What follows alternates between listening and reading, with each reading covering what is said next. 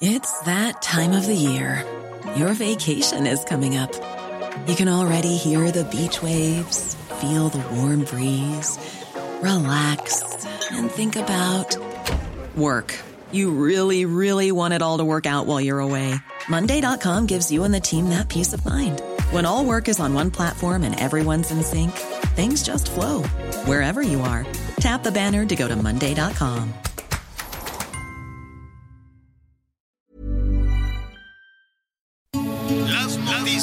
¿Qué tal? ¿Cómo le va? Estás a punto de escuchar Yo soy Javier Alatorre. las noticias con Javier Alatorre. La vamos a pasar muy bien. Comenzamos. voz de la guitarra mía. Al despertar la mañana, quiere cantar su alegría a mi tierra mexicana.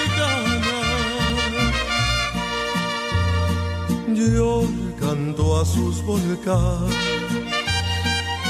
a sus praderas y flores que son como talismanes del amor de mis amores. México lindo y querido, si muero lejos de ti, digan que estoy dormido y que me traigan aquí. Que digan que estoy dormido y que me traigan aquí. México lindo y querido, si muero lejos de ti. Muy buenos días, muy buenos días. Me da mucho gusto saludarlo. Qué bueno que está con nosotros. Sin duda, una canción, una canción que no sé si a usted le ha sucedido, pero esté donde esté, escuchar México lindo y querido, simple y sencillamente hace que a uno se le enchine la piel. ¿Cómo está? Muy buenos días, me da mucho gusto saludarlo. Iniciamos así las noticias con Javier La Torre. Buenas tardes, por supuesto, en algunas partes del país. En unos minutos más, el licenciado Javier La Torre estará con nosotros. Por lo pronto, déjeme darle la bienvenida. ¿Cómo le está pasando? ¿Ya está listo para las fiestas patrias? Pues estamos prácticamente a nada para poder llevar a cabo nuestra celebración. Una celebración sin duda la más pintoresca, pero la más importante para todos los mexicanos, en México y el resto del mundo, amigos, ¿eh? Porque ya veremos las plazas principales, eh, me atrevo a decir, de, de, muchos países en el mundo, en donde se pintará de verde, blanco y rojo, precisamente para celebrar la independencia, la independencia de nuestro país. Y pues de todo esto vamos a estar platicando y de todo esto, por supuesto, vamos a estar revisando qué fue lo que, qué es lo que ha sucedido. Bueno, pues mucha atención, mucha atención, porque en la mañana, durante la conferencia, escuchábamos ahí al responsable de la Secretaría de Salud acerca de las vacunas y sobre todo acerca de la preocupación de que conforme nos vamos acercando a la temporada de fin de año, pues se pueden incrementar las enfermedades respiratorias. Y no podemos dejar de lado, no podemos olvidar que el COVID es parte ya de las enfermedades que existen, pues en el cuadro de, este, de infecciones, por llamarle de alguna forma, como sucedió en algún momento con la influenza. Entonces, me parece que hay que tener mucho cuidado. ¿Qué va a pasar con las vacunas? ¿Hay vacunas? ¿No hay vacunas? ¿Cuáles son las que nos tenemos que aplicar? Es importante volvernos a vacunar. ¿Usted cuántas tiene? ¿Cuántas vacunas se ha aplicado en los últimos dos, tres años? Los últimos dos años, básicamente, que fue cuando se empezaron a aplicar, aplicar las vacunas en México y el mundo. Entonces, me parece que es muy importante revisar precisamente todo eso para saber y tomar la decisión correcta. Y aquí precisamente estaremos platicando con algunos, con algunos de nuestros expertos acerca de qué hacer, qué hacer en el caso, en el caso de las vacunas. Y pues el día de ayer, el ex canciller Marcelo Ebrard, seguramente usted ya lo habrá escuchado, el ex canciller Marcelo Ebrard, el, el ex corcholata, por llamarle de alguna manera, el ex precandidato, por lo menos de Morena, pues anunció que precisamente todavía no se va del partido. Dice Marcelo Ebrard Casaubón, todavía no me voy de Morena, confío en que van a hacer las cosas correctas, reiteró su lealtad, su compromiso con el presidente Andrés Manuel López Obrador, pero sí lanzó una advertencia. ya impugné, ya presenté todas las pruebas.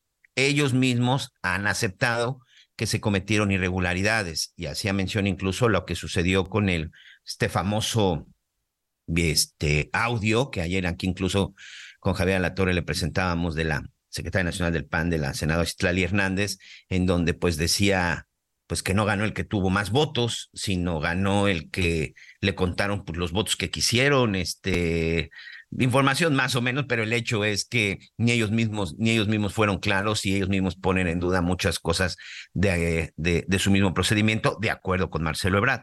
Marcelo Ebrard, como usted bien sabe, ya presentó esta impugnación ante el Comité Nacional de Morena y dice, si no me hacen caso, ¿qué es lo que está pidiendo el ex canciller?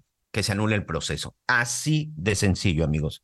Que se anule el proceso y que, por supuesto, se cancele el nombramiento de la ex jefa de gobierno, Claudia Sheinbaum, como la candidata, como la candidata de Morena. Me voy a ahorrar el, el, el, título largo.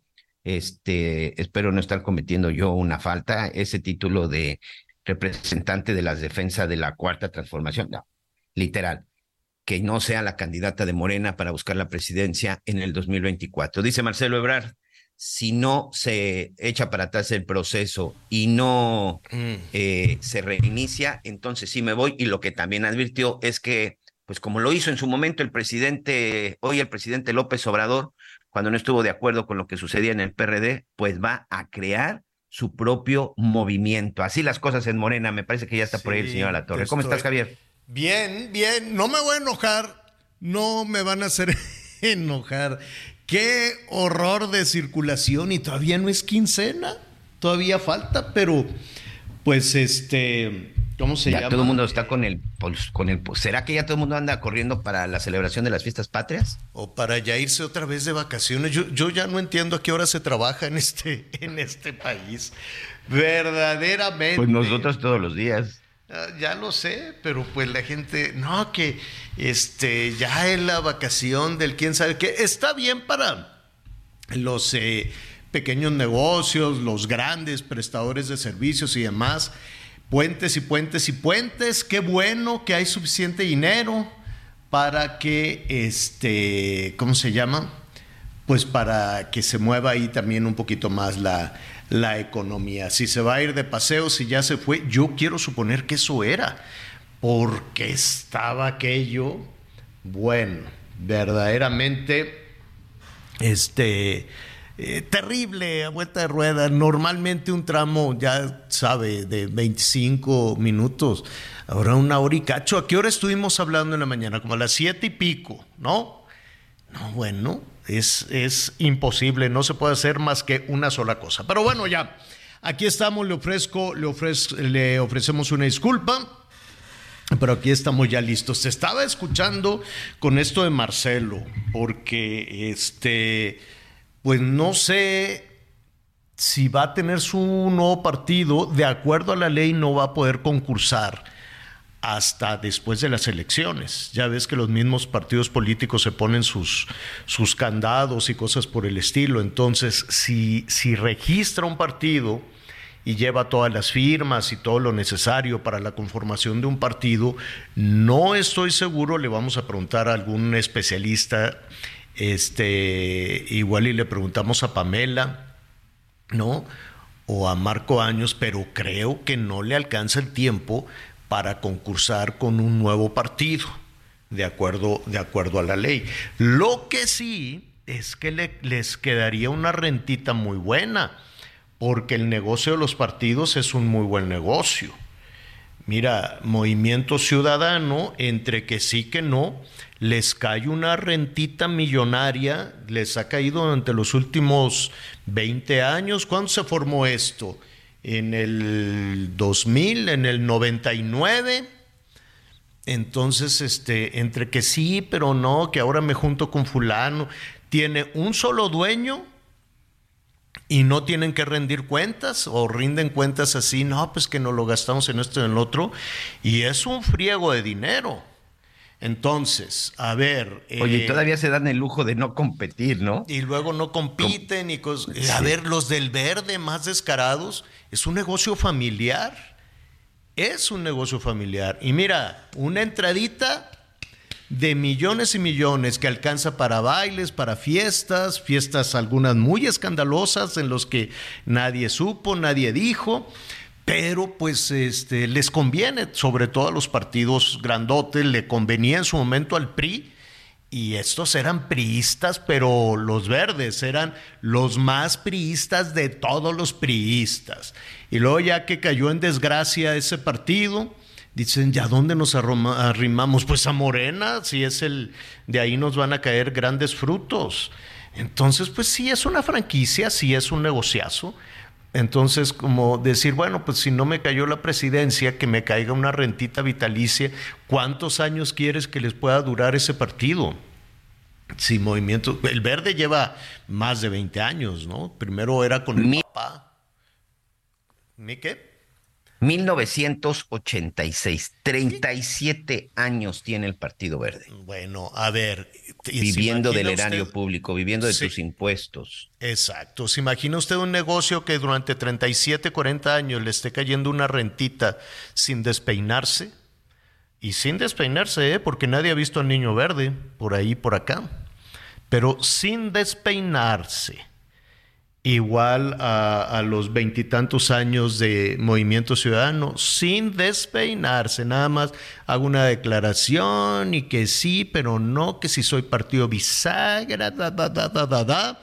Y vámonos, una rentita vitalicia, porque, eh, a ver, ese es el negocio de la política, ese y muchos otros. O sea, tener un partido político, pues hay muchos que sí lo quieren Marcelo Ebrard, incluso recordarás que en época de Manuel Camacho Solís, cuando se dio aquella separación este, después de lo que sucedió con Luis Donaldo Colosio, recordarás que incluso ellos formaron su propio partido. Claro. Así es. Y después, y después Andrés Manuel formó el suyo y luego eh, ya, le, ya le contaré ahí toda, toda esa historia. Pero en fin, vamos a ver qué sucede, vamos a ver qué pasa, si logra el va a estar recorriendo, no sé dónde va a sacar este el dinero y pues veremos. Yo pensé que iba a haber ayer un anuncio muchísimo más contundente de, por parte de, de Marcelo, no fue así. Este, mientras tanto, pues sigue, sigue ahí aumentando. Eh, hubo una medición que al ratito le vamos a comentar, una encuesta que publica el Heraldo, donde le da, eh, pues sí, es, es, evidente que le dé la ventaja a Claudia Sheinbaum ahora midiéndola con esta Xochitl Galvez, ¿no? Eh, con como dicen los que realizan las encuestas, y creo que trae como 14 puntos de diferencia. La, la, estuve revisando por la mañana. Eh, al ratito le, decimos los números exactos, los números correctos. Y sí. La encuesta de Heraldo y Poligram. A ver, ahí la tienes. Sí, señor. En la encuesta, en la encuesta precisamente, en la encuesta que sale hoy publicada en Heraldo, que ahí invitamos a todos nuestros amigos, por supuesto, para que la vean y, y, vean los, los en este momento. Si hoy fueran las elecciones, de acuerdo con esta encuesta de Heraldo Media Group y Poligrama, Claudia Sheinbaum obtendría el 44.2%, Xochitl Galvez el 30.7%, solamente ponen a tres, y Samuel García de Movimiento Ciudadano 12.5%, que es lo que da esta encuesta. Y la gente que no sabe, la gente que está indecisa, es el 12.6% indecisos, este, me parecen muy poquitos, todavía falta un año, ¿no? O sea, si no, ya, ya que la revienten de una vez, ¿no? Qué necesidad de andar gastando, ya están las candidatas, ya sabe quiénes son, pues ya, órale, ya, a ver, eh, nos ahorraríamos que hagan encuestas y todo, nos ahorraríamos toda la piña, toda la faramaya, y que sí necesitamos tantos millones, y, que si los del INE, tan...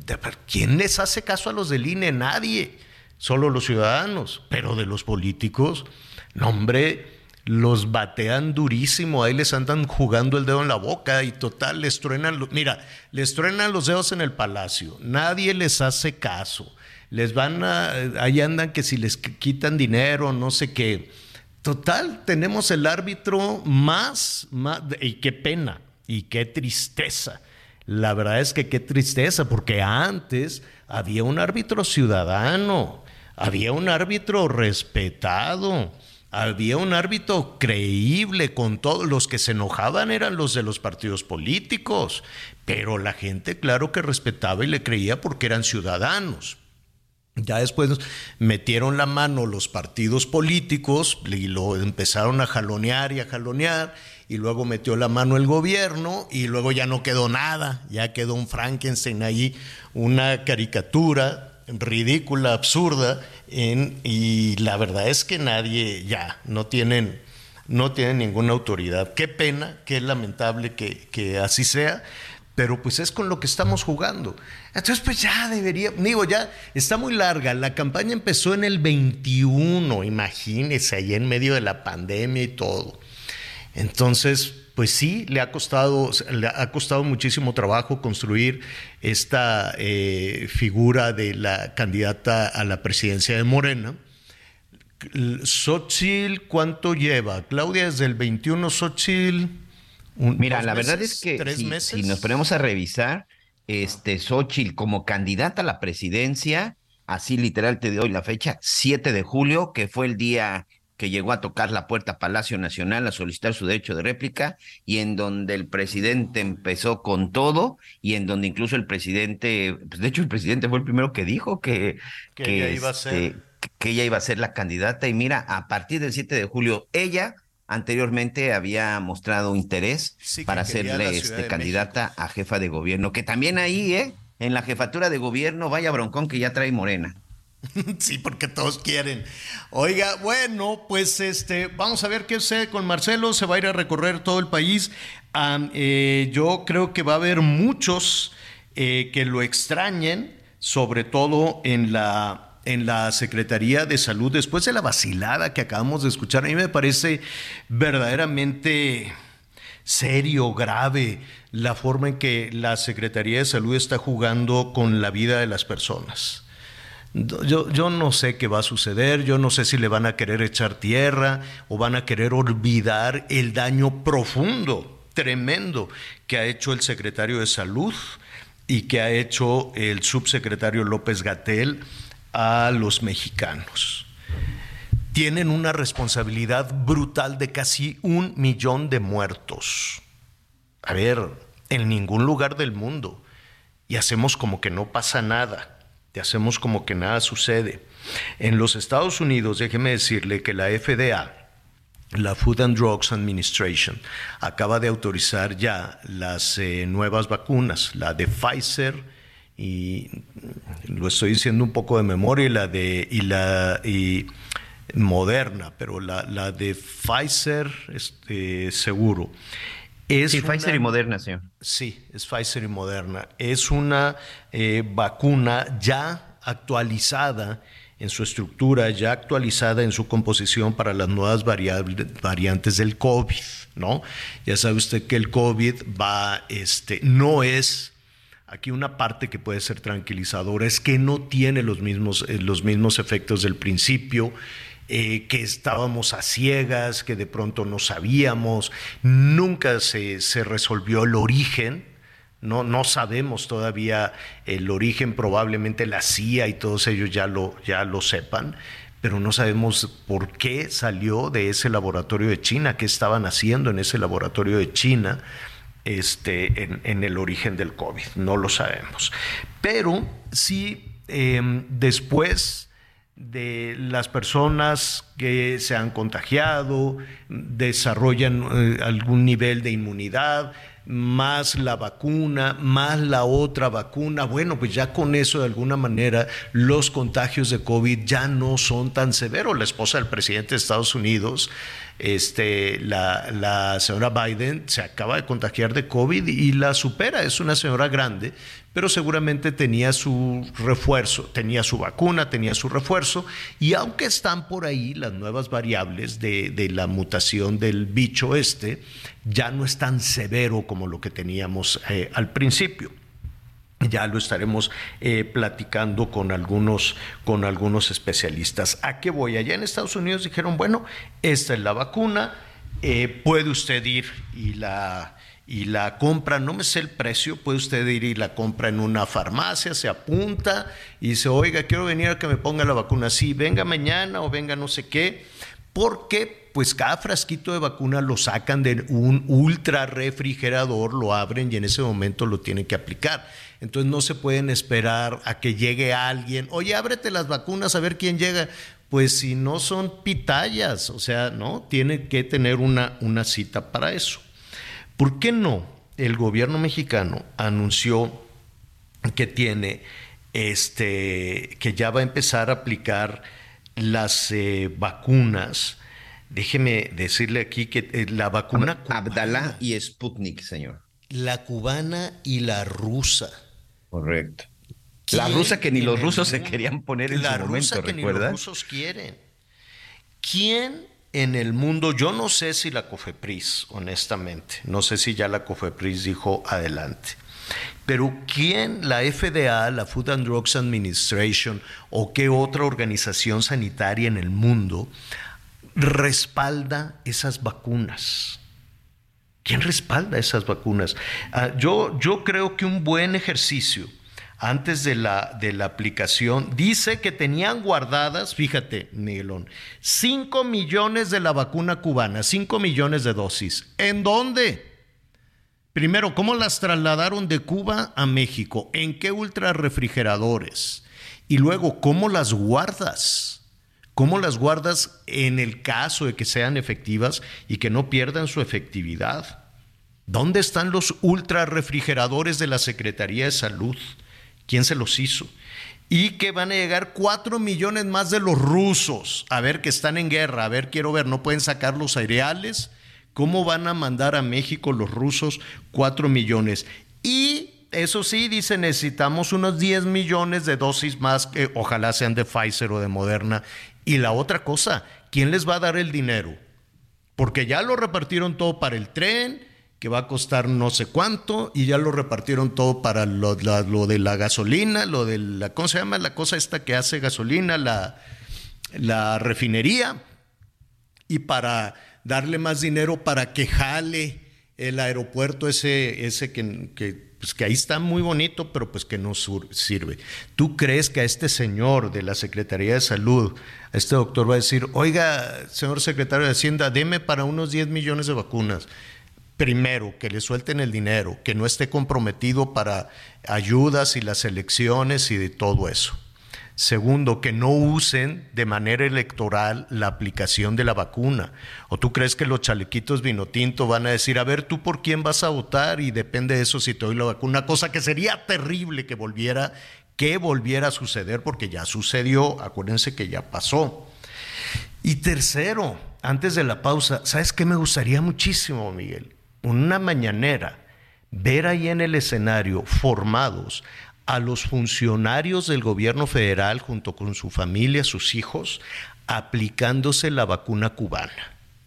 Si el secretario de salud, si López Gatel, si sus hijos, si su familia, si los secretarios de Estado, si Claudia Sheinbaum, si Xochitl Galvez, si todos se forman y dicen, ponme la rusa y ponme del otro lado la cubana a ver, ¿o en dónde se trataron? ¿Todos se fueron a tratar al ISTE? ¿Todos se pusieron la vacuna cubana? ¿O se pusieron la gringa y no dijeron? ¿O la AstraZeneca? ¿O la Moderna? ¿O la Pfizer? A ver, que se formen y que lleguen los doctores cubanos con todo respeto. Qué bueno que están ayudando aquí y qué bueno que tenemos esa vacuna. Qué bueno que ahí está me parece muy bien. Si el activo es eficaz, ahora, también hay que decir esto, ya no es tan difícil hacer una vacuna, ya no es tan complicado. Era difícil al principio. la fórmula ya está. Pero cuando la fórmula ya está, la puedes desarrollar correctamente, pero que la desarrollen en México. ¿qué? ¿Por, qué la tienen que hacer en Cuba que se están muriendo de hambre? Si ya tienen la fórmula, ¿por qué no la hacen en México? A ver, y que se formen todos en filita. ¿O cuál se pusieron? ¿O a poco se fueron a vacunar a los Estados Unidos? Creo, no lo sé. el que quiera vacunarse allá que lo haga, me parece muy bien. Y el que quiera vacunarse en México también, pero que se tenga certeza. Vamos a hacer una pausa y volvemos. QX60, un Infinity completamente renovado y con 36 meses sin intereses o bono flexible. Descúbrelo en Infinity Pedregal, Avenida Insurgente Sur 1355, Jardines del Pedregal. Teléfono 5555 285344. Válido del primero al 30 de septiembre. Carto medio 10.8% sin IVA para fines informativos. Consulta www.infinity.mx diagonal promociones.html. Conéctate con Javier a través de Twitter, arroba javier-alatón. Sigue con nosotros. Volvemos con más noticias. Antes que los demás. Todavía hay más información. Continuamos. Para mí, darlo todo contra el cáncer. Es la esperanza en sus ojos cuando decimos que el tratamiento es gratuito. Es su sonrisa a pesar de los obstáculos. Es ver que todos los días hay una nueva oportunidad para todas. En el gobierno de Nuevo Nuevo León lo damos todo contra el cáncer de mama. Nadie perderá el patrimonio por luchar contra esta enfermedad. Con la cobertura universal le brindamos seguridad y tranquilidad a todas las pacientes. El gobierno del Nuevo Nuevo León. Las noticias en resumen. Autoridades de Guerrero localizaron los restos de al menos cinco personas desmembradas en diferentes zonas del puerto de Acapulco. Entre las víctimas se encuentra una mujer. Este lunes se registró un accidente carretero en el que perdieron la vida 10 personas y 8 más resultaron heridas. Esto ocurrió en San Luis Potosí. El autobús de pasajeros tenía como destino el estado de Aguascalientes. El director general del Instituto Mexicano del Seguro Social, el IMSS, Zoé Robledo, detalló que actualmente hay 806 médicos especialistas cubanos que están dando consultas en el país. También informó que seguirá la colaboración con el gobierno de Cuba al menos un año más. Y hoy el dólar se compra en 16 pesos con 77 centavos y se vende en 17 pesos con 69 centavos. Infinity QX80, nuestro SUV más lujoso, con 36 meses sin intereses o bono flexible. Descúbrelo en Infinity Polanco, Calzada General Mariano Escobedo 476, Anzures. Teléfono 5590-357748. Válido del primero al 30 de septiembre. Carto medio 10.8% sin IVA para fines informativos. Consulta www.infinity.mx diagonal promociones.html. Te escuchaba, Miguelón, que van a estar todavía otro año, por lo menos hasta que cambie este gobierno, los doctores cubanos. Digo, que, muchísimas gracias a Cuba. No sé si tienen ya todo resuelto en Cuba, todo resuelto en la isla, que le sobran doctores. Dicen, ¿y ahora qué hacemos? Tenemos esta sobreoferta de doctoras y doctores, pues vamos a mandárselas a, México, cosa que no creo, porque están muriendo de hambre. Aquello es una cosa, miren, las ocasiones que hemos ido a trabajar, que es dificilísimo. Eso sí, tengo que decir, en México se trabaja con mucha mayor libertad, es muy complicado, el gobierno es muy rudo, eh, no nada más el gobierno, diferentes instancias públicas, privadas. Ser periodista en nuestro país es peligroso, es complicado, es cuesta arriba, es negativo, negativo, negativo, te persiguen todos, ¿no? Todos, todos, todos. ¿Por qué? Pues porque nadie quisiera tener una, una prensa que esté investigando y que esté informando al ciudadano. Entonces, pues imagínese. No, luego se enojan los partidos políticos o los candidatas, los candidatos, porque suponen que la prensa está a su disposición y no, uno trabaja para el ciudadano, uno no trabaja para ellos. Ustedes tienen sus voceros y tienen sus canales. Eh, a ver, el tamaño de la televisión pública es enorme. El tamaño de la radio pública es enorme, que tampoco debería de estar a sus órdenes. Deberían de ser espacios libres tampoco pueden estar usando el dinero público para propaganda de esa forma tan descarada, pero pues así es, ¿no? Está todo, todo, a sus órdenes. Bueno, pero para no distraernos, trabajar en Cuba es una cosa terrible. Con todo y lo difícil que es México, se puede defender la libertad, se puede avanzar. Tenemos espacios como este, ¿no? Tenemos espacios como este, Miguel, donde se puede disentir y en donde decimos lo, lo acertado y en donde pues tenemos la libertad también para hacer algunos señalamientos. En Cuba no hay nada de esto. O sea, en Cuba, olvídelo, olvídelo, olvídelo. Y es el modelo que quieren aplicar en México.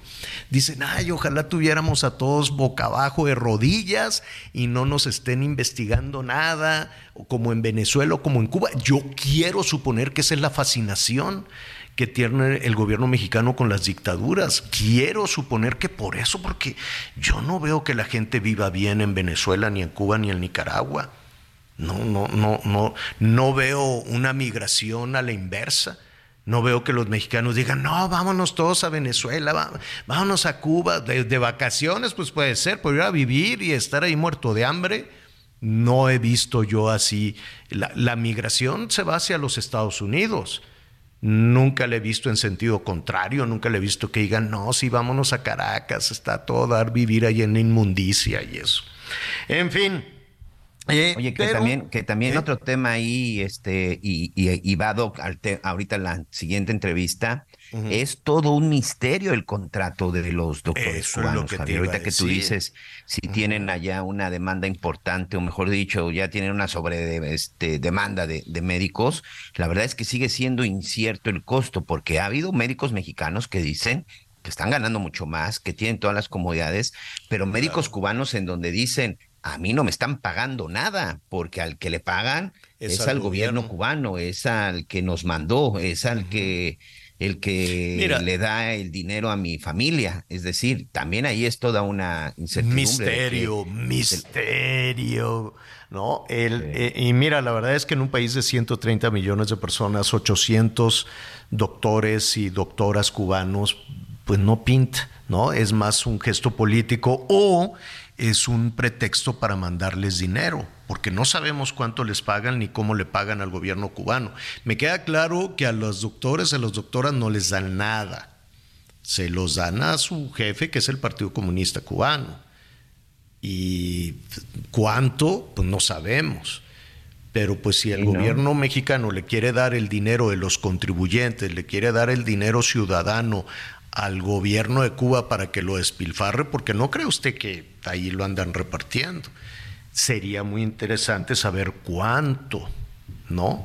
Fíjate cuántas cosas, qué, qué bueno que estuvo allá atorado el, el INAI, que es el INAI, es el Instituto Nacional de Transparencia y Acceso a la Información, y estuvo atorado, vamos a decirlo como es, porque así lo ordenaron desde el Palacio.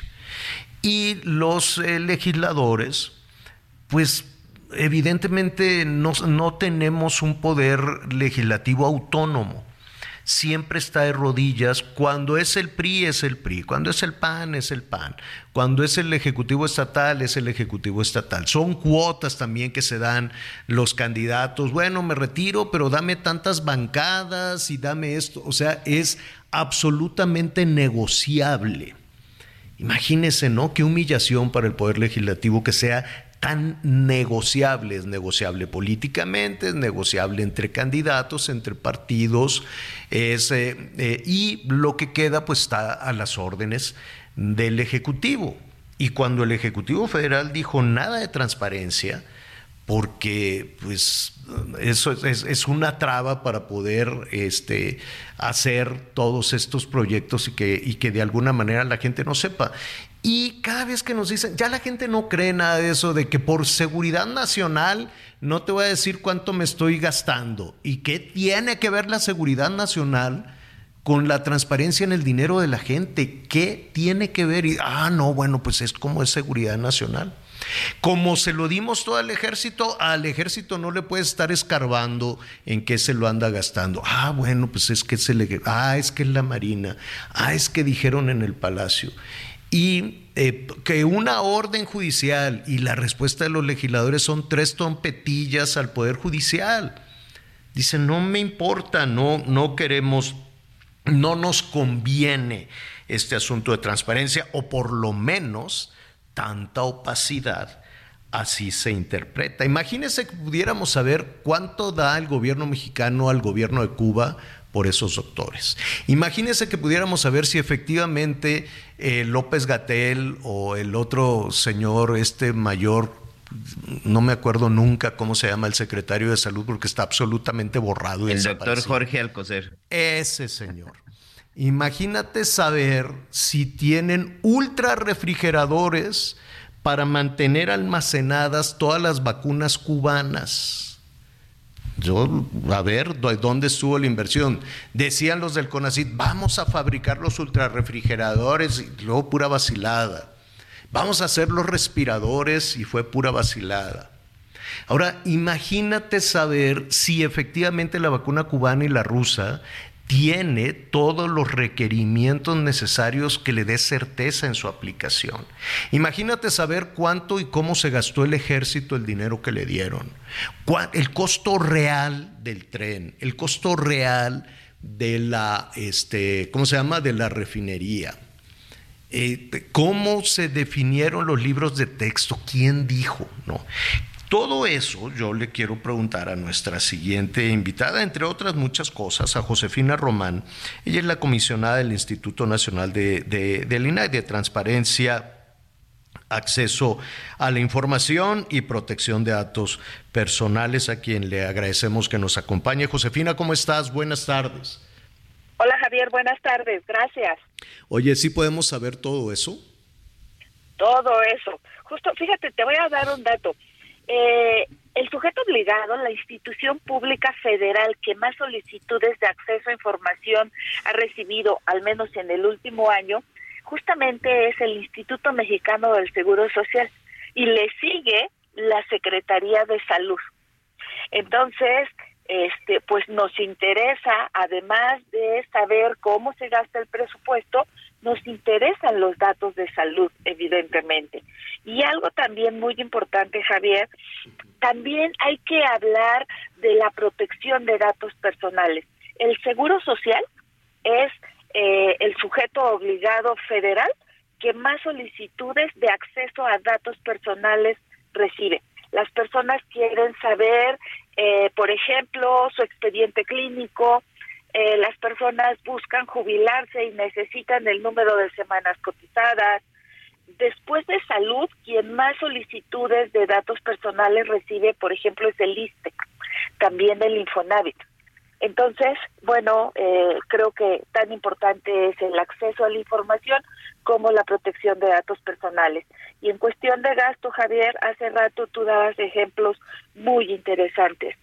Eh, se puede saber, por ejemplo, apenas el miércoles pasado ordenamos entregar a la SEP información de cómo es que se hicieron las modificaciones a los libros de libros de texto. Es, ese fue un tema muy importante de la Secretaría de Educación. Alguien solicitó información, evidentemente la SEP la negó y apenas el miércoles pasado instruimos a la SEP a que entregue esa información. Justo ese es nuestro trabajo, hacer que cada institución pública entregue información. Dime, dime algo, Josefina, ¿y qué sucede eh, si te dicen, pues no, pues no, Josefina, no te lo doy y hazle como quieras. ¿Qué, qué pasaría? Mira, en este caso las personas solicitan información directamente a la institución, a la SEP, por ejemplo. Una persona preguntó, quiero saber cómo se dieron los cambios y dame las actas y toda la información. La SEP no contestó o contestan mal, eso también ocurre. Entonces te pregunto una cosa y me contestas otra que no tiene nada que ver. Ante esa negativa es que acuden con nosotros al INAI lo que nosotros hacemos desde el INAI y ahora ya lo estamos repitiendo todos los miércoles, eh, vemos esas quejas que hace el particular porque la SEP o Seguro Social o Salud no me dio la información que estoy requiriendo. Ante esa negativa, vía las sesiones de pleno, instruimos a la SEP a que entregue la información y le damos 10 días, generalmente son 10 días hábiles y vigilamos que en esos 10 días entregue la información que una persona solicitó por la misma plataforma nacional de transparencia. No hay que ir, no hay que acreditar siquiera el nombre de la persona por la misma vía. eh, si aún así llegaran a no entregar, ah bueno, damos vista al superior jerárquico, podemos imponer sanciones, hay medidas de apremio, pero en general el cumplimiento es alto. ¿Cuál es la sanción? Ah, eh, bueno, en principio damos vista al órgano de control interno. Por ejemplo, COFEPRIS. Hace rato tú dabas un ejemplo muy interesante, vacunas. COFEPRIS le solicitan información justamente de los dictámenes para que una vacuna se aplique en, en México. Esa información tienen 10 días hábiles para entregarla. Si no la entregan, podemos sancionar, no sé, son 8 mil pesos, pero escalamos las multas al superior jerárquico. Hay un titular de unidad de transparencia, hay un comité de transparencia. El responsable es la institución pública, pero ¿Son, son puras multas? ¿Son puras multas? Perdón que te interrumpa, ¿son puras multas? O sea, pueden ser 8 mil y luego pueden ser 80 mil, ¿no? Sí, pero damos vista al órgano de control interno para que inicie procedimientos de responsabilidad administrativa. Ese también es un punto importante. El órgano, el órgano de control interno de cada dependencia que eventualmente se niegue o que te dé la o que te diga mentiras. ¿Cómo vamos a saber si nos dice la verdad? Cada dependencia es responsable de la veracidad de la información que está entregando. Lo que, lo que hacen muchas veces, Javier, es cruzar información. Hay información que piden, por ejemplo, al Seguro Social, pero lo mismo pido a Salud y entonces lo pido al ISTE y se puede cruzar información. Los informes también que se presentan, este, pues llevan implícito que es información verídica. Eh, en caso de que no fuera así, también es un motivo de responsabilidad administrativa y se inician los procedimientos ante el órgano de control interno, efectivamente de cada institución. Al final de cuentas, los órganos de control interno dependen de la Secretaría de Función Pública, no de cada dependencia. Ah, ok, o sea, esa es una parte, esa es una parte muy, muy, muy importante. Estamos eh, eh, platicando con Josefina Román, comisionada del, eh, del INAI. Otra, otra duda, cuando los recursos, cuando los proyectos se designan, o ahora todo por alguna razón puede ser o la argumentación que da el gobierno federal para darle todo a las Fuerzas Armadas es porque son más honestos, cosa que pues resulta complicado, ¿no? Que dudes o desconfíes de todo el aparato gubernamental, que desconfíes de todo civil, pero bueno, ese es parte del argumento, que son, que, que son más honestos y que son más eficaces, que son más eficientes, pero esa es otra discusión.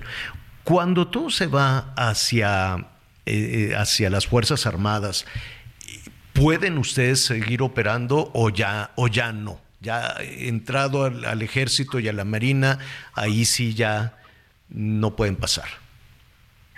Todos son sujetos obligados. La Secretaría de Marina y la Sedena también son sujetos obligados de transparencia.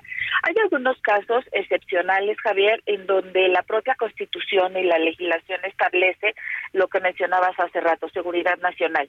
El tema es que hay que acreditar que efectivamente ese tema sea de seguridad nacional, no nada más anotarlo como una expresión. Eh, ha, ha, sido complicado porque el último caso, por ejemplo, las vacunas. Las vacunas que se compraron en el extranjero ahora con la pandemia, este, inclusive se fue a recurso ante la Suprema Corte de Justicia de la Nación y sí se declaró un tema de seguridad nacional temporalmente está reservada esa información, no va a ser reservada por siempre, pero hay que falta pues explorar este tema de seguridad nacional. ¿Y, por qué no todo lo que se dice es... ¿Por qué la reservan? Me parece, si el dinero es nuestro, si el dinero es de los ciudadanos, ¿por qué un administrador te dice, no, esto te lo voy a reservar? ¿Por? ¿Por qué? ¿Qué, qué argumento presentan ellos? En este caso, generalmente cuando es un asunto de Sedena o de Marina, eh, el argumento en general sí es seguridad nacional. Tenemos la Ley General de Seguridad Nacional, establece algunos supuestos de seguridad nacional, pero lo que te decía, hay que argumentar y eh, motivar perfectamente que sí sea este tema de seguridad nacional. El de las vacunas te decía, ese supuesto no estaba contemplado en ninguna legislación. Pero bueno, se argumentó de tal manera que se podía poner en riesgo la compra de vacunas en el extranjero si se abría información. Este asunto llega a la Corte y la Corte confirma que es un tema de seguridad nacional. Ese es solo un ejemplo, Javier. Hay, hay muchos otros ejemplos en donde se reserva, por ejemplo, porque está abierto un procedimiento de auditoría. Entonces, como no has concluido el procedimiento de auditoría y puedes poner en riesgo al final las conclusiones, temporalmente se puede reservar. La ley lo establece. Aquí lo que me parece que es delicado es que se tome como regla esta excepción. Es una excepción. Por regla general, todo es público. Todo lo que generamos en el servicio público debe de saberse. Esa es la regla general. Es, es el principio de máxima publicidad. Eh, el tema es que la excepción a la regla se convierta en regla. Yo creo que eso es el, el tema. Definitivamente, pues eh, seguramente tienen mucho, tienen mucho trabajo.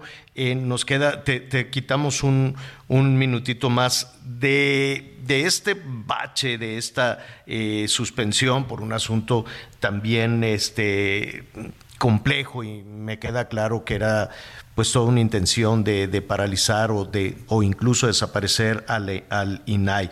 Finalmente quiero suponer que se les cargó la chamba este, están trabajando mm, no con, no con la capacidad que ustedes quisieran, son, si no me equivoco, cuatro comisionados que han sacado lo más reciente que se tendría que saber, de información que se tendría ya que hacer pública.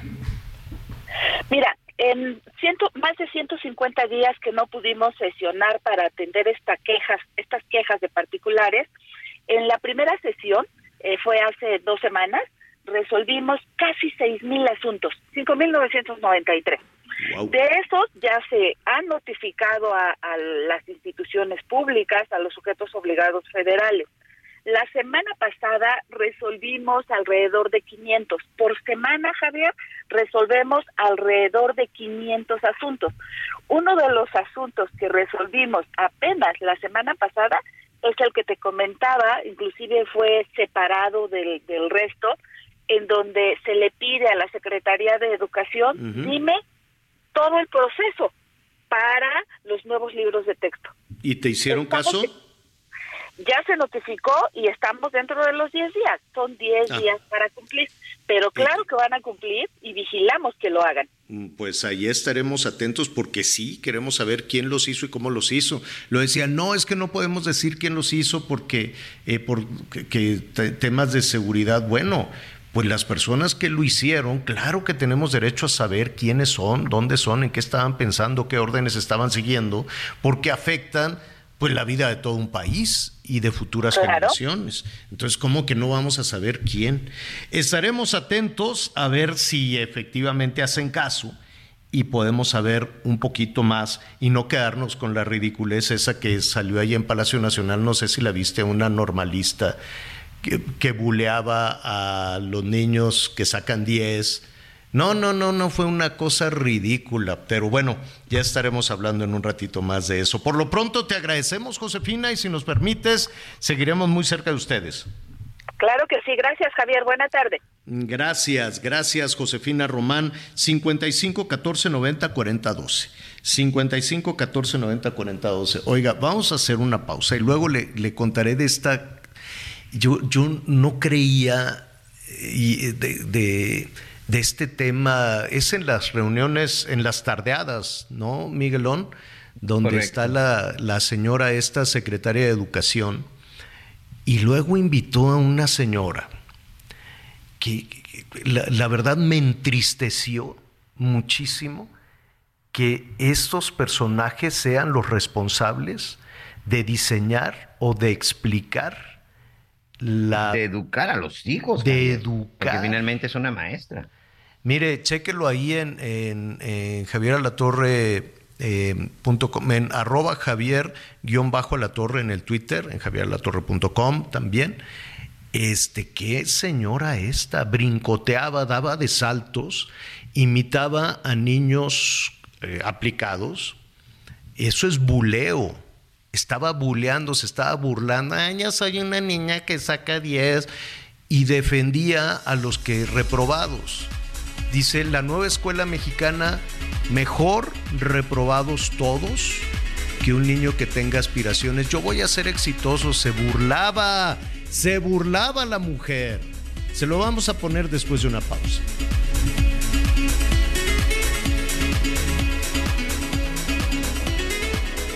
Conéctate con Miguel Aquino a través de Twitter, arroba Miguel Aquino. Toda la información antes que los demás. Ya volvemos. Todavía hay más información. Continuamos. QX60, un Infinity completamente renovado y con 36 meses sin intereses o bono flexible. Descúbrelo en Infinity Pedregal, Avenida Insurgente Sur 1355, Jardines del Pedregal. Teléfono 5555-285344. Válido del primero al 30 de septiembre. Cat promedio 10.8% sin IVA para fines informativos. Consulta www.infinity.mx diagonal promociones.html. Bueno, cuánta, cuánta, cuánta eh, noticia también hay en, en desarrollo. ¿Tú qué teléfono, qué tienes teléfono? Pues sí, ¿verdad? Un smartphone, teléfono inteligente, Miguelón. Sí, señor. Sí. Ahora ya, este, pues es que esto se convierte ya en una herramienta de trabajo, Javier. No quiero decir una necesidad, pero sí en una herramienta de trabajo. Porque, y no nada pues, más en una herramienta. todo. Eh, no nada más una herramienta de trabajo, luego le tienes que competir al, al iPhone. Resulta que es más entretenido que uno y, y te anda, te anda robando la atención, así, deja eso, ¿no? Así, luego dan ganas de quitárselo a la gente y aventarlo así al, al excusado. Pero bueno, este, esto viene porque ahorita, justo ahorita están presentando el iPhone 15. Entonces, No. pues a, a ver qué novedades tiene. Yo, de, de- del- así de número en número, yo digo, hay gente que sí es muy clavada en esto, en esto de la tecnología y demás, y que tiene una cámara de no sé cuánto pixel y otra Saludos a nuestro amigo Pontones y a Gonzalo. Ay, hay que hablarle al ratito, hay que hablarle a Pontón, es cierto, ¿cómo se me fue? Vamos a marcarle para que nos diga cuáles son las novedades en el iPhone, además del precio. que ha de estar. Porque luego te dicen, tenemos el iPhone 15 Pro y el iPhone 15 Titanium y el iPhone 15 tu, tu, tu. Si quiere el más baratito, pues allá usted, ¿no? ¿Y tú cómo? No, sí, te cuesta lo que una casa. Casi, bueno, no, no tanto. No, no, no tanto. Mira, la tecnología se supone, se supone que tiende a ser más barata. Pero en el caso de Apple, que sí presenta unas cosas fabulosas, dicen que ahora va a ser más redondito y, y en la Unión Europea le dijeron, oye, ya hasta aquí llegamos, ¿eh? porque eh, cada vez hay que estar comprando para cargar cargadores y cargadores. Yo tengo cajones de cargadores y ninguno sirve. El bueno me lo roban siempre, siempre, ¿no? Entonces, este, hay cosas muy eh, eh, absolutamente misteriosas en las oficinas. Mira, ahí me vuelan los cargadores y los audífonos como a las mamás los toppers. Hazte de cuenta, ¿no? Así, así como batallan las mamás, este, ay que el topper, ay que esto y que lo otro, que la fregada. Pues, eh, ah, no, nos está diciendo nuestro productor que es mucho más barato. Sí, fíjate que sí, ¿eh? estoy checando aquí precios y Ah. el iPhone 15, ahora sí que el normalito de 128 gigas, en promedio 800 dólares, con el tipo de cambio que está, Mm. pues no te lo toman al precio que quieran, pues sí está bajito de los 13, 14 mil pesos. Ay. Oye, guarda, guarda tu 15 iPhone Plus. viejo, ¿eh? Yo ahí los tengo. ¿Mandé? Guarda tus teléfonos viejos porque luego creo que los puedes vender, los puedes subastar. Eh, ya ves que en serio porque comprar. yo todavía tengo el 8, señor, imagínate. Ah, pues guárdalo, te van a dar una la ya voy, ya voy este rezagado a la mitad. tengo el 8 y está saliendo el 15. Millions of people have lost weight with personalized plans from Noom, like Evan, who can't stand salads and still lost 50 pounds. Salads generally for most people are the easy button, right? For me, that wasn't an option. I never really was a salad guy. That's just not who I am. But Noom worked for me. Get your personalized plan today at Noom.com. Real Noom user compensated to provide their story. In four weeks, the typical Noom user can expect to lose one to two pounds per week. Individual results may vary. No, bueno. Sí, yo me iba a comprar uno nuevo y me dolió el codo. Dije, no, no, no, todavía sirve este. Bueno. Eh, está en desarrollo, al ratito le vamos a decir cuánto cuesta, qué novedades es lo que está sucediendo en este momento. Y sí, hay que buscar ahí a José Antonio Pontón, que siempre está muy, muy atento a todas estas eh, este, situaciones, a todas estas cosas de la tecnología. Y pues pues ya sabes, Miguelón, tú tienes dos criaturas. Papá, es que todas mis compañeras tienen el iPhone veintitantos y, ¿no? Entonces, pues ya, ni modo, ni modo. Le puedes adelantar el, el regalito navideño y ya. Oiga, bueno, le vamos a decir los precios, qué novedades y qué, este, y qué, qué tiene. Esta, nos dicen de esta señora que qué hizo esta señora ahí en el Palacio Nacional, pues hizo el ridículo verdaderamente. Yo no, no entiendo, no sé si lo, lo vamos a, escucharlo antes de ir con nuestro siguiente invitado. A ver, le pongo un poquito en contexto. Ya ve que está en unas tardeadas. ¿Cómo se llama? Ana María Prieto Hernández y fue presentada por la titular de la SEP como maestra normalista de educación primaria, con trayectoria en formación de maestros, de docentes y en formación de materiales educativos de la nueva escuela mexicana. Yo cuando lo vi pensé que era una parodia, honestamente. Pensé que era una parodia, que alguien, ya ves que con inteligencia artificial puedes hacer escenarios y que habían puesto pues a alguna persona andar tonteando andar dando saltitos. Hay una película muy vieja donde salía Sara García con este Joaquín Pardavé y, que sale Sara García así con unos, con unos moños en la cabeza, un vestido así ridículo, dando saltitos, cantando las blancas mariposas del amor, ¿no? Entonces así saltaba. Eh, hazte cuenta, me acordé y dije, ah, es una parodia y alguien está haciendo, este, ¿cómo se llama? un meme de, de las tardeadas.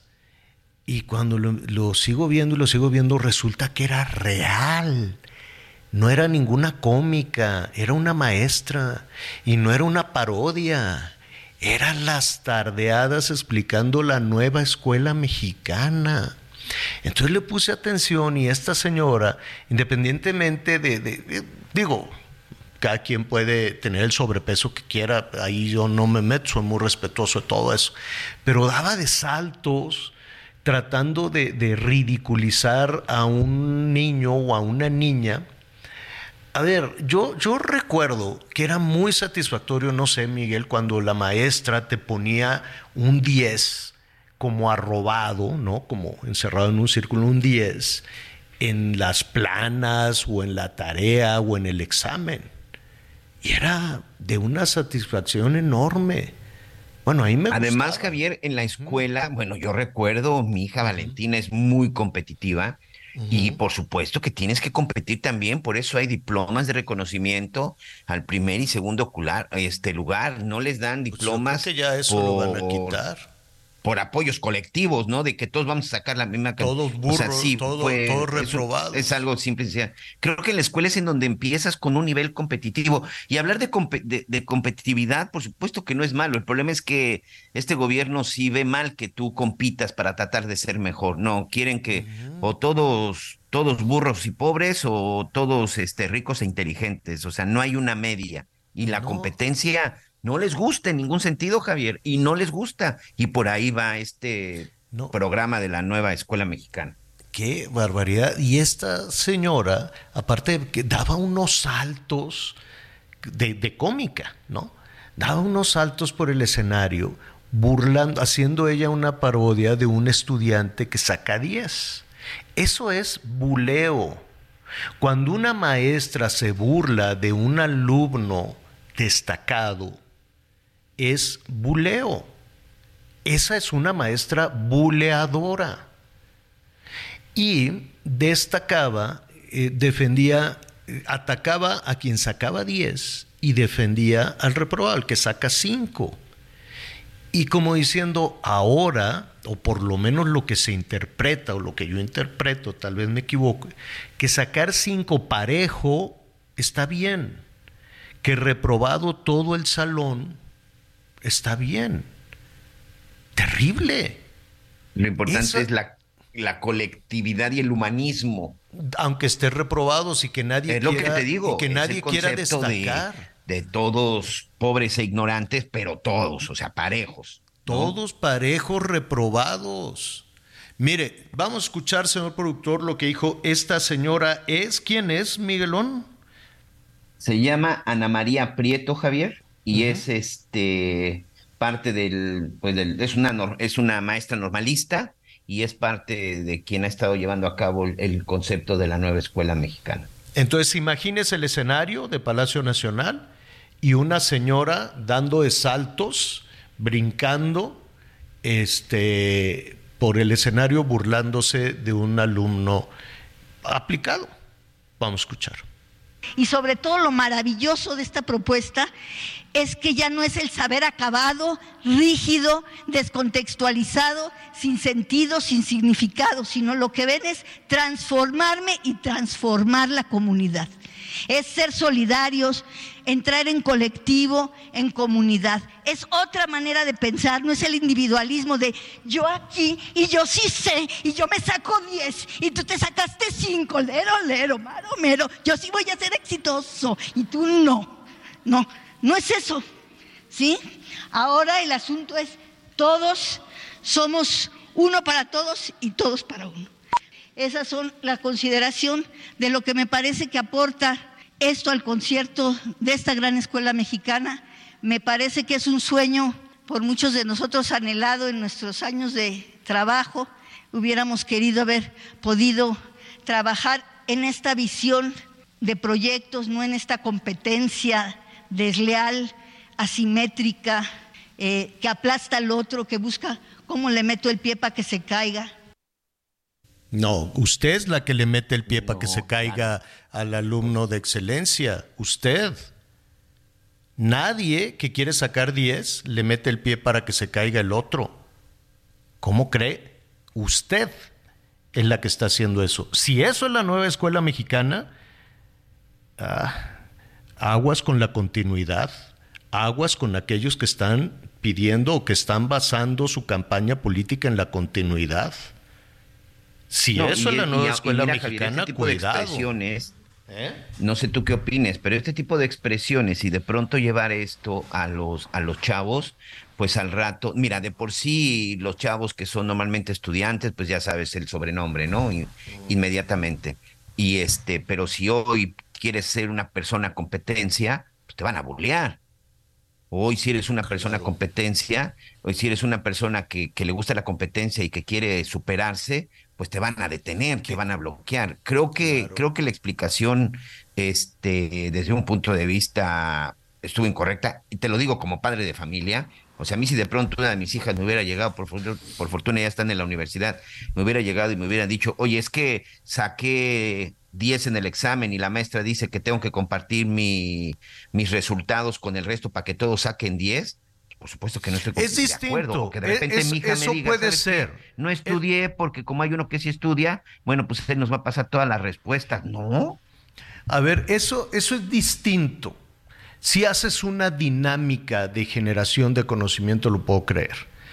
Pero sí, jodidos todos, esa es la meta de la nueva escuela mexicana ay, que, que este, bueno, imagínate lo que están pensando si esa señora todavía da clases, yo creo que los papás de sus alumnos dicen, a ver, qué tristeza, honestamente, independientemente de, todo lo que decía esta, esta señora, em, esta funcionaria, no sé si es funcionaria, este, pues qué pena verdaderamente que... Sí, trabaja en la SEP, es parte de la SEP, Javier.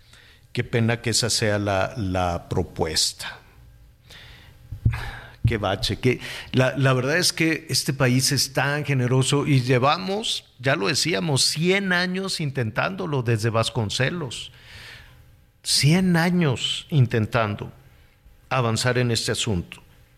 Para llegar a este punto es, este, es preocupante, sí es preocupante. Y si esa es la propuesta, yo quisiera escuchar para quienes quieran ser presidenta de la República, tanto de Xochitl como de Claudia, si le quieren dar continuidad a eso.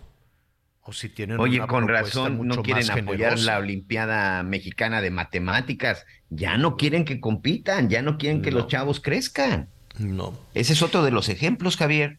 La falta de apoyos. ¿Por qué no apoyar a los chavos de excelencia que son grandes, que son muy buenos en las matemáticas y que compiten cada año en esta Olimpiada Mexicana de las mm. Matemáticas.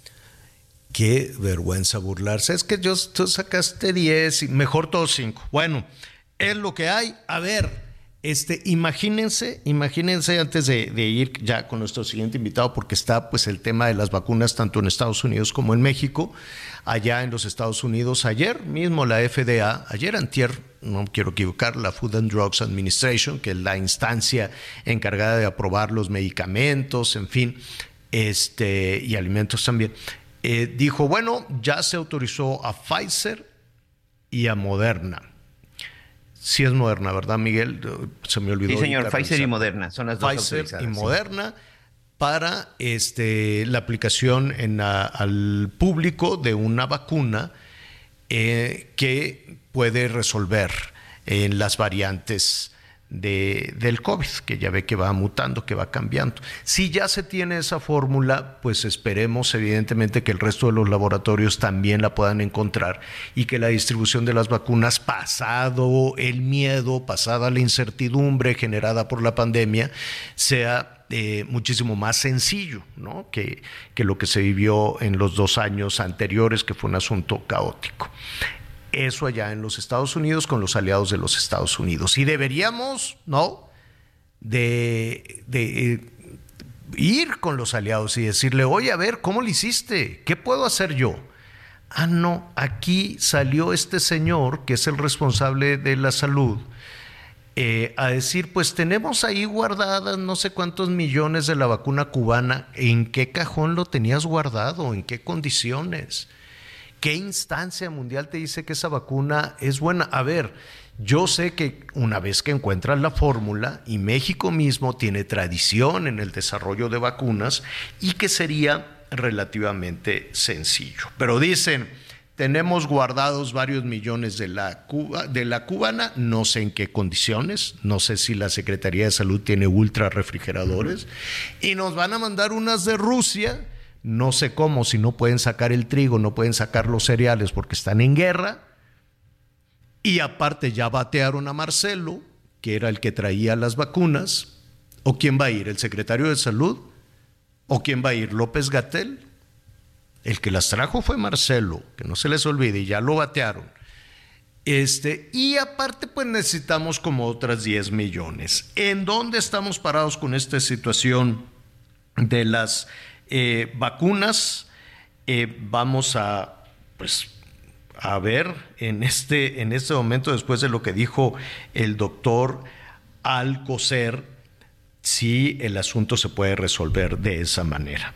Javier Tello, el doctor Javier Tello, es analista precisamente de políticas de salud y a quien recurrimos constantemente cuando nos topamos con estos temas. Tocayo, muy buenas tardes, bienvenido, ¿cómo estás? Buenas tardes, Javier, Miguel, ¿cómo están? Oye, eh, ¿escuchaste el anuncio del secretario de Salud esta mañana diciendo que tienen una reserva de vacunas cubanas y que les van a llegar las rusas? Y mira, no, no hay sorpresas. ¿eh? ¿Te acuerdas que incluso contigo ya lo habíamos platicado? Este es el escenario que se esperaba. Hay que recordar nada más que ya hace casi, casi se van a cumplir dos años este mes de noviembre que Hugo López Gatel dijo que no iba a renovar un contrato con Pfizer, punto. Lo tuvo que medio renovar para adquirir las vacunas infantiles porque pues, le llovieron cualquier cantidad de amparos y problemas jurídicos y eso. Y por cierto, es la fecha que no sabemos a dónde vamos a ir con la vacunación infantil. Pero un poco, nada más retomando lo que estabas tú mencionando antes de, de que entrara yo al aire contigo, Sí, efectivamente, la Food and Drug Administration en los Estados Unidos ya aprobó las dos vacunas de mRNA, las vacunas de Moderna, que va a tener una marca que se llama Spikevax, creo, y Comirnaty, que es la vacuna de Pfizer. Estas vacunas ya se van a comercializar libremente, pero eso significa entonces que en los Estados Unidos seguramente que la mayoría de la población la va a cubrir su seguro de gastos médicos, es decir, muchos de los estadounidenses no van a tener que pagar eh, este nada por estas vacunas. De la misma manera, pues estas vacunas pudieran estar listas para comercializarse en cuanto obtuvieran el visto bueno de la COFEPRIS en México. El punto nada más es que, bueno, ¿cuándo va a ser esto? Esto es una decisión para la comercialización en el sector privado. Dicho lo anterior, el gobierno de México no está dispuesto a comprarles nada, por lo menos hasta lo que le escuchamos al doctor Alcocer en este momento. Él dice que, este cito, ya está lista la campaña para la próxima temporada y que vendrá de la mano junto con la vacuna de la influenza. Bueno, pues habrá que ver. El problema nada más es que eh, en este sentido nos dice que tenemos vacunas de dos tipos. Tenemos vacunas Abdalá de la isla de Cuba y tenemos vacunas Sputnik, lo cual a mí personalmente me pone a pensar en un problema. Eh, Sputnik, como sabíamos, detuvo parte de su producción porque la vacuna Sputnik, recordarán ustedes, es una vacuna de dos fases, o sea, tiene dos componentes, hay que ponerse dos vacunas. Y la segunda parte de la vacuna nunca pudo ser validada hasta la, última vez que lo vimos por la Organización Mundial de la Salud, pues porque los señores estaban en guerra y no había manera de, de poder entrar a sus instalaciones. Entonces, ¿de dónde, cómo o bajo qué condiciones va a salir la vacuna Sputnik? No tenemos la menor idea. Y con esto se confirma, por último, Javier, también dos cosas. Es claro que el objetivo, más allá de querer proteger a la población con lo último disponible o estar a la vanguardia en vacunas como alguna vez lo, lo, hizo México, el objetivo es darle dinero a la isla de Cuba, hacer como que nos están vacunando y bueno, pues aceptar un regalo, no sé bajo qué condiciones Rusia estaría regalando vacunas, como si no tuviera otras cosas más importantes que hacer como para regalarlas a México, ¿no? Y cuando se va, el gobierno de México adquiriría las vacunas que ya se encuentran aprobadas por la FDA para las últimas eh, variantes de eh, COVID-19, pues no lo sabemos porque evidentemente no hay una voluntad de comprarlos. A eso eh, súmale Javier que este le cortaron el presupuesto a la Secretaría de Salud para el año entrante. Entonces yo no sé si el, presupuesto de este año todavía alcance para eso, pero con 55% menos de gasto para el año entrante, a ver de dónde. Mira, ah, seguramente que el gasto para vacunas no está directamente en el gasto de atención médica, pero hay un punto. Eh, el presupuesto para vacunación no se ha incrementado, y, vamos a verlo hacia atrás un poco, perdón la palabra, de manera forense. No se, nunca vimos el reflejo de la compra de las vacunas de COVID. De hecho, tú recordarás que esto inclusive es uno de los de, las cosas que eh, estaban metidas en uno de las em, solicitudes para transparencia, para que nos dijeran cuánto hemos gastado de vacunas, porque no se vio que hubiéramos gastado más dinero. Si no hemos gastado más dinero y no hay un presupuesto específico para la compra de vacunas COVID que debería ser muy alto, que debería ser más caro, eh, pues hay un problema de, colocación presupuestal y evidentemente pues del mismo cuero no van a salir todas las correas, Javier. No hay manera de que ahora que se tiene que vacunar bien a la población contra influenza, de que se tiene que vacunar con buenas vacunas a la población eh, eh, con factores de riesgo para COVID-19 y que tienes que emparejar a todas las niñas que no se pueden quedar, eh, seguir quedando atrás con vacunas contra el virus de papiloma humano, pues no, no, no sabemos en serio qué es lo que están haciendo con este presupuesto. Sí, yo me, quedo pensando en esta decisión de los Estados Unidos, lo que tú eh, señalabas, y, y escuchando que puede ser posible que las vacunas se comercialicen, o por lo menos las del COVID, se comercialicen en México. ¿Tú ves algún impedimento de carácter, pues ni siquiera político, electoral, para que la COFEPRIS pueda autorizar que las vacunas se vendan en México?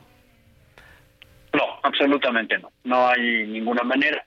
De hecho, eh, pues Pfizer debería ya estar, si no es que ya lo hizo, sometiendo sus eh, su dossier, debería tener esto una eh, aprobación y, bueno, teniendo una aprobación de COFEPRIS, no hay manera, no hay ninguna cuestión técnica que lo impida no no no no hay una lógica sanitaria detrás de ello. No, eh, es que me imagino por lo menos me, imagino Sí, perdón, te interrumpí. Adelante. Por lo menos No, discúlpame. A ver, te puedo pedir un, favor, Tocayo. Tenemos que hacer una pausa y esta es una parte muy importante. Si podemos o no comprar esa, esa vacuna, digo, cuando no hubo medicamentos, la gente fuimos y compramos las medicinas a la farmacia. Si, si nos aguantas un, un, minutito, regresamos con este tema, por favor. Conéctate con Ana María a través de Twitter, arroba Anita Lomelí. Toda la información antes que los demás. Ya volvemos. Todavía hay más información. Continuamos. ¿Tú qué harías con cuatro meses de tu sueldo? Unas super vacaciones. Yo cambiaría mi recámara. Una bici de montaña. Y una compu para mis hijos. Arreglarme los dientes. ¿Y tú qué harías? Fonacot te presta hasta cuatro meses de tu sueldo con el interés más bajo en efectivo y directo a tu cuenta en 24 horas. Fonacot está conmigo. Gobierno de México.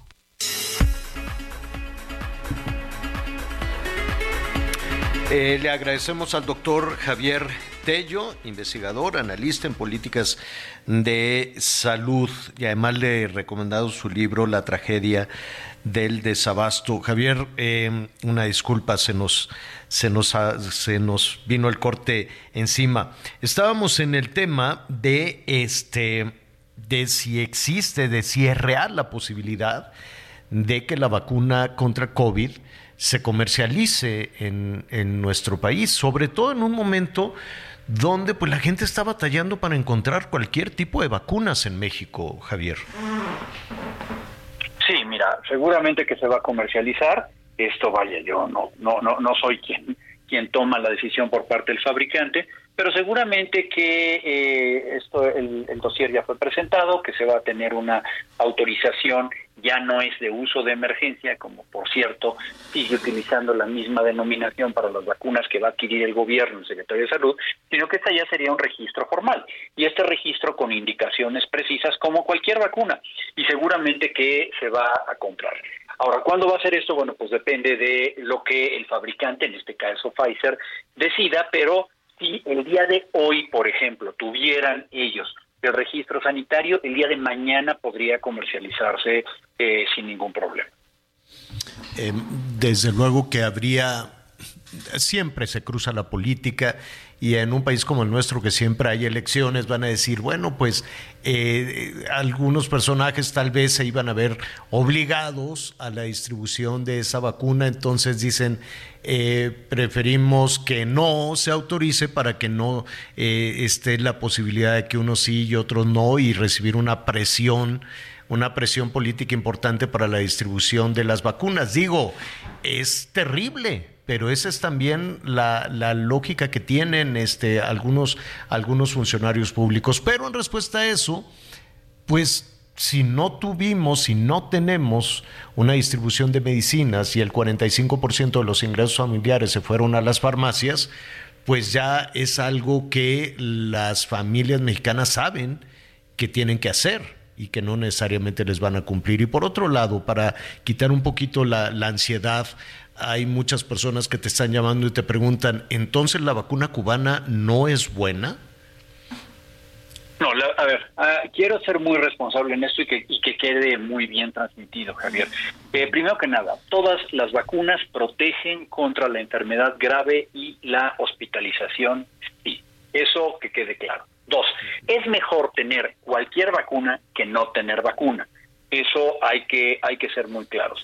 Si es la única vacuna que se encuentra disponible, porque es la única vacuna que el gobierno está adquiriendo, pues es la que hay que la, la, que hay que ponerse a menos de que se tenga posibilidad de uno adquirir la vacuna por, por otra parte como próximamente pudiera ser eh, eh, la vacuna de Pfizer a nivel privado o que pudieran viajar a, a donde este ponérselas u, u otra cosa. Pero sí entonces es una vacunación segura. Ahora bien dicho lo anterior lo que hay que entender es que las únicas vacunas en el mundo que en este momento han sido aprobadas, que han demostrado poder tener una eh, protección contra esta variante última que, ha, que hay y, que, que, este, que existe en el mundo, es, son las dos vacunas de mRNA.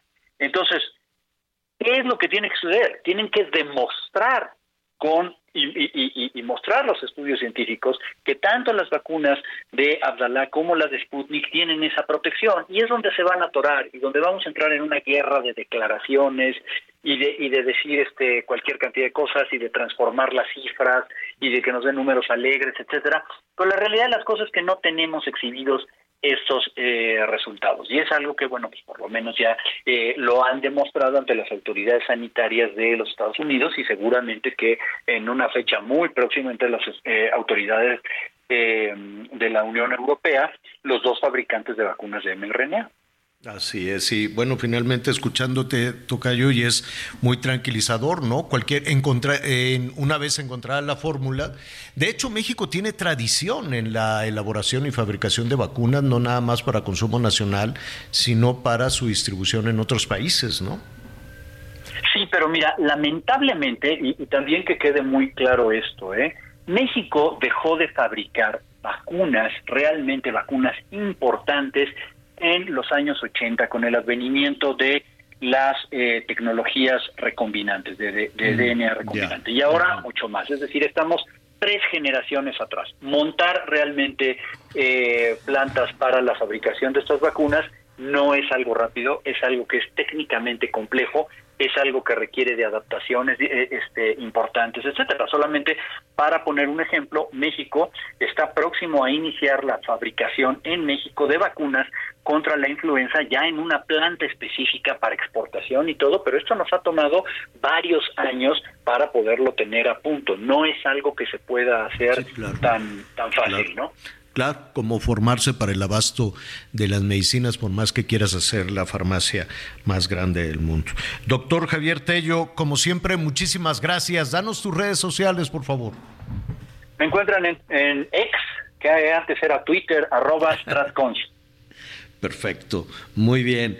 Pues oye, tú te imaginas, nada más te quito un minuto más, tú te imaginas una escena en donde todos los funcionarios de gobierno federal, las candidatas, se formaran todos y dijeran, sí, ¿no? Junto con los médicos cubanos, ponme la vacuna y con esto damos el ejemplo de seguridad o, se, o estarán esperando otra. Eh, te voy a responder de, de, esta manera. Seguramente que vas a encontrar una gran cantidad de este, personas, políticos y allegados al régimen que inmediatamente van a ser los primeros en estar en la fila, pero no seré yo quien resucite antiguos rumores de inicios de la pandemia de funcionarios que estuvieron haciendo filas para aplicarse las vacunas que estaban llegando en ese momento, las más modernas de otro lugar del mundo. Nunca pudimos comprobar esto, pero bueno, claro. sabemos que hay intereses, ¿no? Claro, pero bueno, dos años de aprendizaje rudísimo. Ya no estamos como en aquel arranque, ¿no? En medio de, del miedo, era el miedo, este, la incertidumbre, las filas, el condicionamiento político para la vacuna y es una sociedad donde este, después del contagio, corrígeme si me equivoco, Javier, después del contagio, eh, y después de la aplicación de una dosis o de una segunda dosis, el escenario es absolutamente distinto si alguien se enferma, si alguien se contagia de COVID, ¿así es?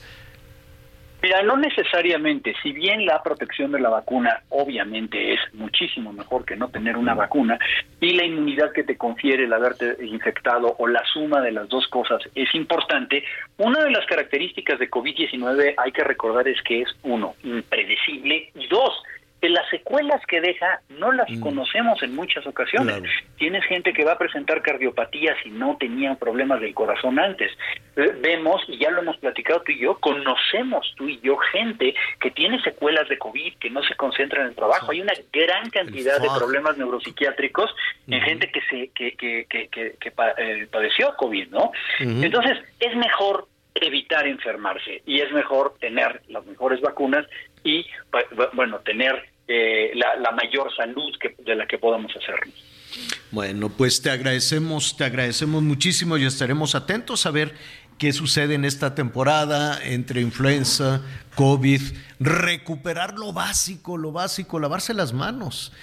Y pues si usted póngase el cubrebocas, no pasa nada si va a ir a algún lugar particularmente concurrido, ¿no? Cuestiones básicas que de pronto se nos olvidan. Javier, muchísimas gracias. Que estés muy bien, Javier. Un abrazo. Hasta pronto. Hasta pronto, un abrazo. Vamos contigo, Miguel. Muchas gracias, Javier. Las noticias en resumen. En la zona de Tepelcatepec, Michoacán. El hecho es atribuido a integrantes de la delincuencia organizada que si no aceptan pagarles cuotas, asesinan a productores y a trabajadores. La familia de Carlos Aranda confirmó que el cuerpo encontrado en el lago Osoyos por las autoridades de Canadá sí pertenece al joven mexicano desaparecido desde el pasado 7 de julio.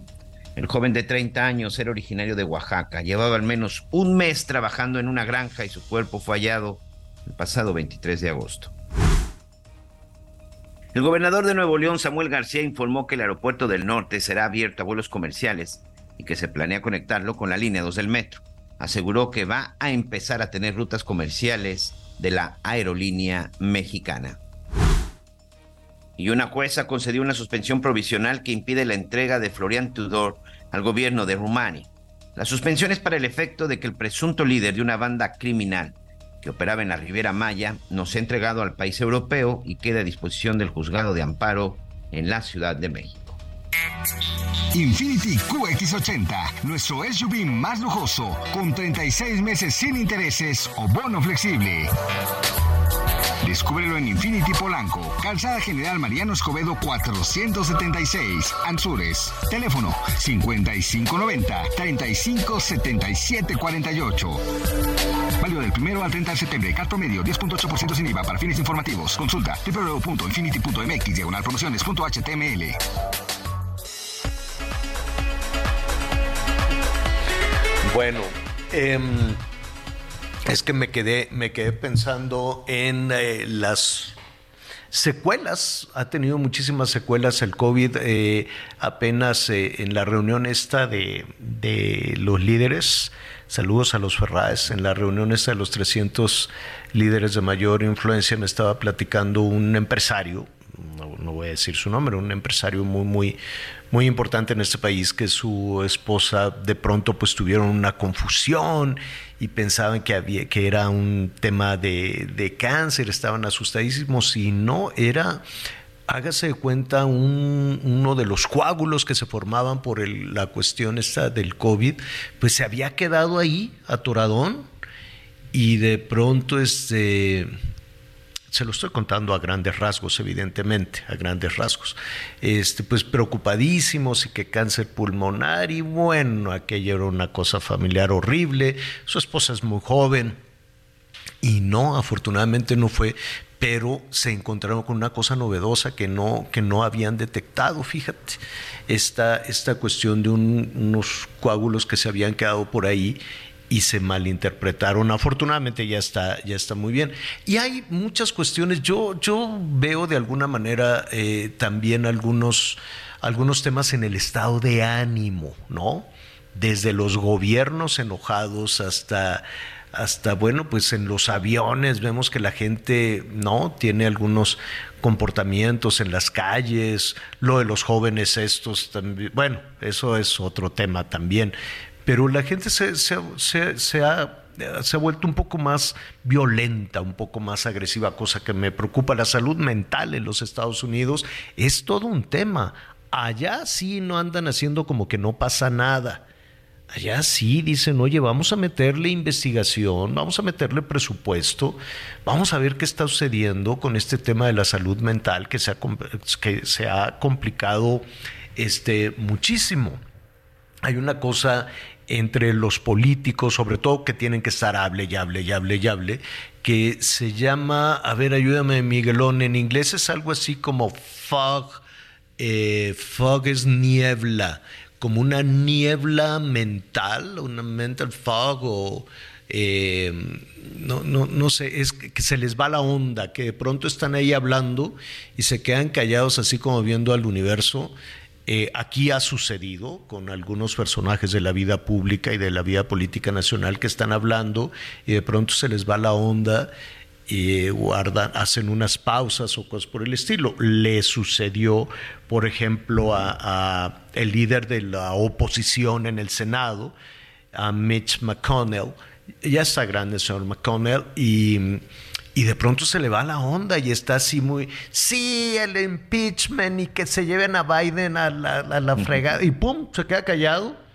Y entonces se acercan sus asesores, senador, senador, y se queda así como, como ido y se lo llevan. Sí, sí, no sé si, si recuerda esa imagen o tú, Miguel, ¿no recuerdas esta imagen de Mitch McConnell? le ha cedido en varias ocasiones y ayer le pasó a Biden. Venía de Vietnam y entonces paró en Alaska, ya en territorio estadounidense, porque tenía que hablar del tema del 11 de septiembre, del ataque a las Torres Gemelas. Y ahí estaba Biden, sí, porque entonces el terrorismo y de pronto hace la pausa y se queda así como de qué estaba yo hablando y empezó a decir incoherencias. No, porque sí, pero no, pero quítate tú, ¿no? Y al final dijo, y yo no sé tú, pero yo ya me voy a dormir. Y todos se quedan helados. Dice, ¿qué le pasó? Así como, pues no sé tú, pero ya me voy a la cama, adiós, que te haya bien y todos ya nadie dijo nada, pero sí se le fueron las cabras bien gacho al presidente de los Estados Unidos. Con todo respeto, está buscando la reelección. Mitch McConnell tendrá ochenta y pico años también. Este, y, y sí hay eh, políticos pues un poco, un poco mayores en, eh, allá en, en los Estados Unidos que tuvieron COVID y que parte, solo parte de las consecuencias es, es, este, es este tema. Uy, qué rápido se nos va el tiempo. Oiga, hay una encuesta de, que presenta el INEGI. Eh, se llama Encuesta Nacional de Victimización y Percepción sobre Seguridad Pública. Eh, se midió, eh, es una encuesta que se realizó el año pasado. Vamos a revisar algunos eh, de los datos que arroja esta encuesta y yo le agradezco a Víctor Hernández, profesor investigador de Seguridad Nacional de la Facultad de Derecho de la Universidad Panamericana. Víctor, muchísimas gracias, buenas tardes, ¿cómo estás? Javier, Miguel, muy buenas tardes, gracias por la invitación. Oye, esta eh, encuesta primero la hace el INEGI. Eh, antes de ver los resultados, te pregunto, ¿es confiable? El nuevo INEGI es dirá realmente hará los ejercicios en los cuales les, es una herramienta que le podemos creer. Hay dos formas de medir la incidencia delictiva. Por un lado están las denuncias, que es cuando la gente se presenta en una fiscalía, en un ministerio público y narra los hechos delictivos de los cuales fue víctima. Eh, pero esas cifras son realmente poco confiables porque nueve de cada diez personas en México no deciden ir a un ministerio público porque lo bueno Dios santísimo de por si andamos con el tiempo, andamos con el tiempo, es que lo que nos está diciendo es real. Muchas de las cifras que presenta el gobierno, pues es con el papel en la mano, ¿no? Es con la denuncia en la mano. Oficiales. ¿No? Es, dicen, estas son las denuncias que tengo.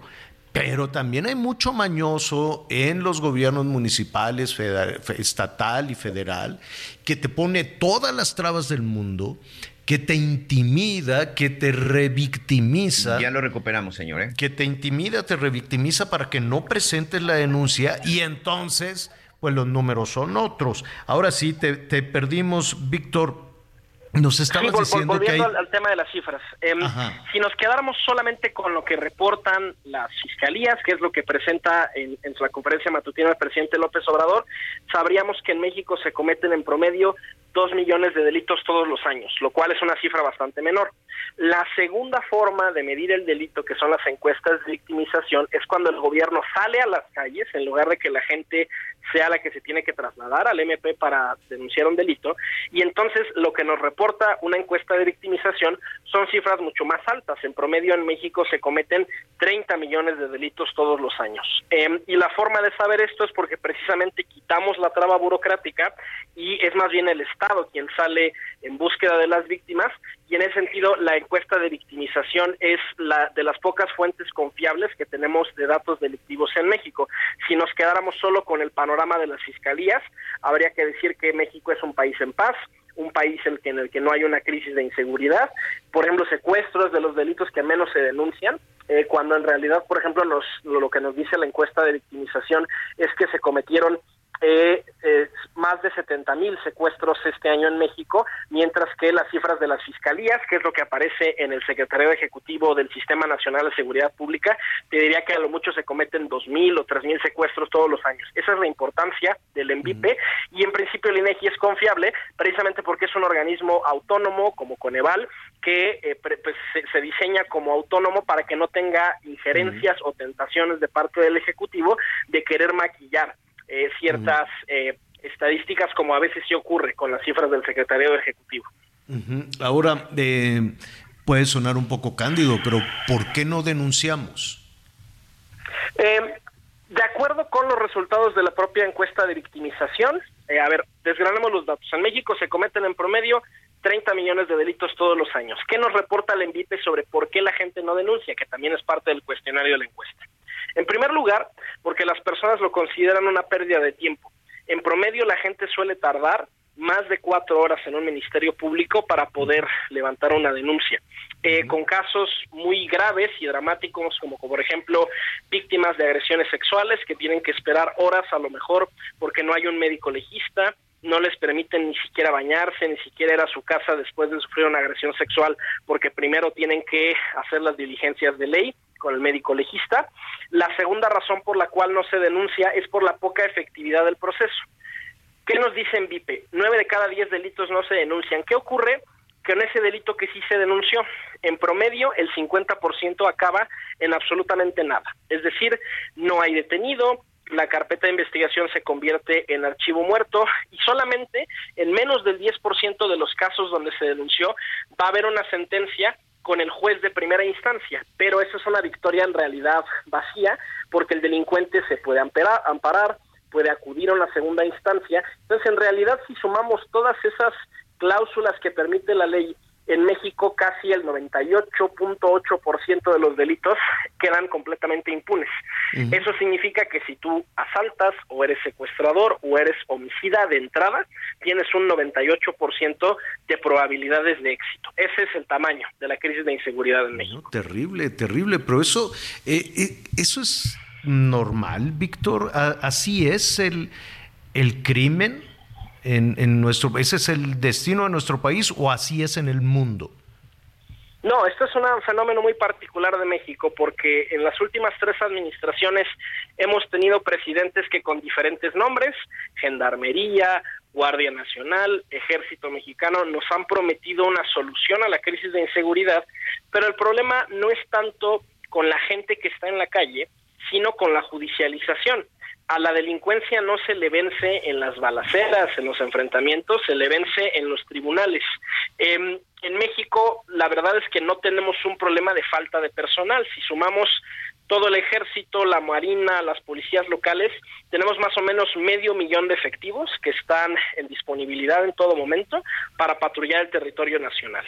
¿Cuál es el problema? Que ese medio millón de efectivos, que estamos hablando de 330 mil soldados y marinos más 200 mil policías, que son lo, que nos arrojan los datos del Censo Estatal de Seguridad Pública del INEGI, tienen un gran cuello de botella, que es el Ministerio Público. Eh, en México, de acuerdo al INEGI, hay más o menos 13 mil ministerios públicos en promedio todos los años. Aquí estoy sumando tanto fuero local como fuero federal. Y los ministerios públicos son los detectives del Estado mexicano. Entonces, imagínate, 30 millones de delitos y solamente hay 13 mil detectives para investigarlos. si hacemos las cuentas, a cada detective tendría que investigar como 2.400 delitos cada año, ¿no? Es algo imposible de procesar. Tenemos que resolver ese cuello de botella. Y una gran oportunidad para la corrupción. Víctor, el tiempo se nos vino encima y el tema es importantísimo.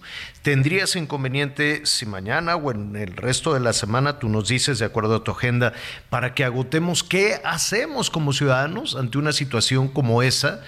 Donde parece que es un muro imposible de vencer el, eh, el tema de la impunidad y de la criminalidad. Eh, ¿Te parece bien si lo retomamos para conocer tus, tu punto de Encantado, vista? Y por supuesto, sigamos platicando el tema. Te agradezco muchísimo. Es Víctor Hernández, profesor investigador de la Universidad Panamericana. Muchísimas gracias, Víctor. Muchas gracias por la invitación. Mi Twitter, arroba arbitrus1805. Ahí estaremos muy atentos a, a, tu ex, a tu Twitter. Gracias, Víctor. Miguelón, se nos fue el tiempo de volada. Qué barbaridad. Entonces, este, gracias, Miguel. Temas. Gracias, señor. Ya lo sabe, yo lo espero a las diez y media en Hechos Azteca 1. Siga con nosotros en el Heraldo Radio. Gracias por acompañarnos en Las Noticias con Javier Alatorre. Ahora sí ya estás muy bien informado.